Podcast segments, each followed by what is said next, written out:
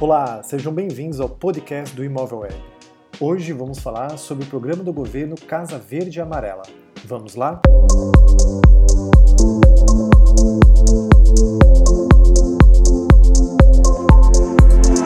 Bom, você sabe o que é o novo programa do governo federal, o Casa Verde Amarela? O Casa Verde Amarela vai promover o desenvolvimento institucional no setor de habitação e estimular a modernização do mercado de construção e a inovação tecnológica. O programa reúne iniciativas habitacionais do governo federal para ampliar o estoque de moradias e atender à necessidade habitacional da população.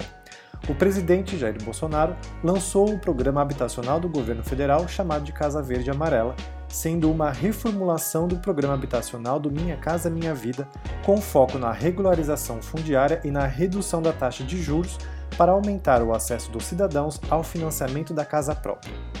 A meta é atender 1,6 milhão de famílias de baixa renda com financiamento habitacional até 2024, um incremento de 350 mil residências em relação ao que se conseguiria atender com os parâmetros atuais. Isso será possível em função das negociações com o Conselho Curador do Fundo de Garantia do Tempo de Serviço, o FGTS, que subsidia o programa, e com a Caixa Econômica Federal, que é a agente financeiro. De acordo com o Ministério de Desenvolvimento Regional, as regiões Norte e Nordeste serão contempladas com a redução nas taxas de até 0,5% para famílias com renda de até R$ 2.000 mensais e 0,25% para quem ganha entre R$ 2.000 e 2,6 mil reais. Nessas localidades, os juros poderão chegar a 4,25% ao ano e nas demais regiões 4,5% ao ano. O ministro de Desenvolvimento Regional, Rogério Marinho, disse em entrevista que o governo terá um tratamento diferenciado para as regiões do Brasil que historicamente têm uma condição menor em relação ao IDH, o Índice de Desenvolvimento Humano. O limite do valor dos imóveis financiados do Casa Verde Amarela também foi ampliado, com o objetivo de estimular a construção civil e atuar nessas localidades.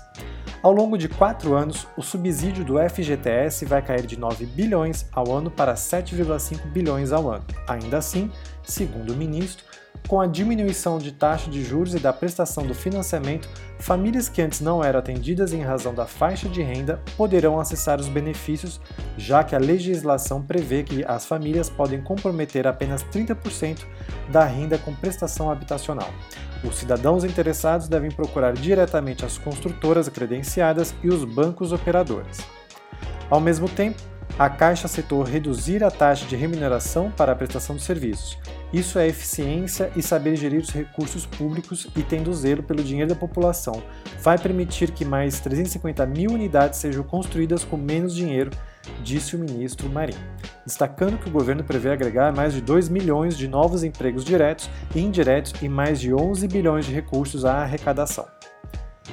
Como é que vai funcionar a renegociação e regularização? O ministro explicou que a Casa Verde Amarela permite a renegociação de dívidas dos mutuários da faixa 1 de baixa renda, ou que Minha Casa Minha Vida não permitia.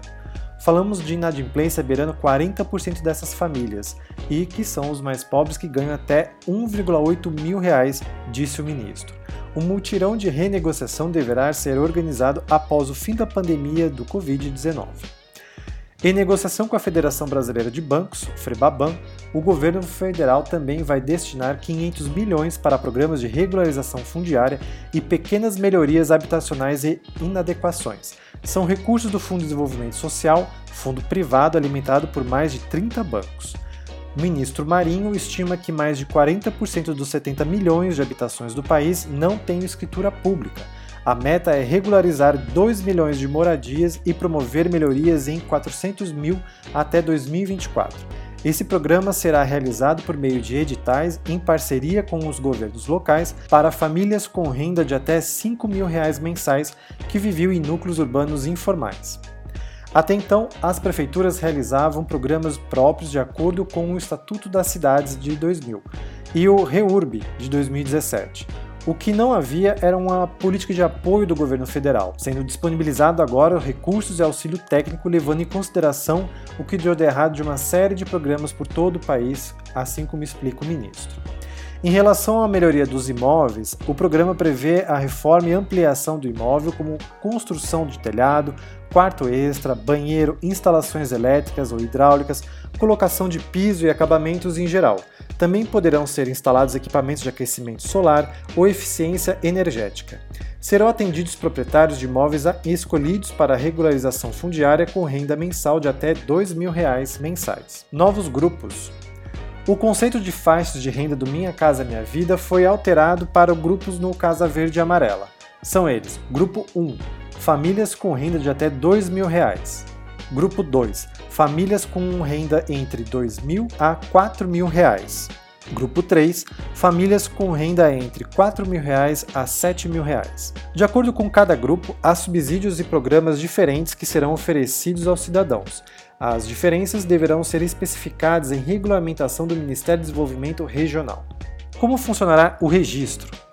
A MP 996 2020 traz ainda a cláusula para garantir que os contratos e os registros efetivos no âmbito do programa Casa Verde Amarela serão formalizados, preferencialmente em nome da mulher e, na hipótese de ela ser chefe de família, poderão ser firmados independentemente do aval do cônjuge. Se houver dissolução de união estável, separação ou divórcio, o título de propriedade do imóvel adquirido, construído ou regularizado pelo programa Casa Verde Amarela durante o casamento ou união estável será registrado em nome da mulher ou a será a ela transferido independentemente do regime de bens aplicável, excetuadas as operações de financiamento habitacional firmada com recursos do FGTS mas se houver filhos do casal e a guarda for atribuída exclusivamente ao homem, o título da propriedade do imóvel construído ou adquirido será registrado em seu nome ou a ele será transferido. A fonte utilizada para esse podcast foi da agência Senado. Para mais informações, fique plugado no podcast do Imóvel Web.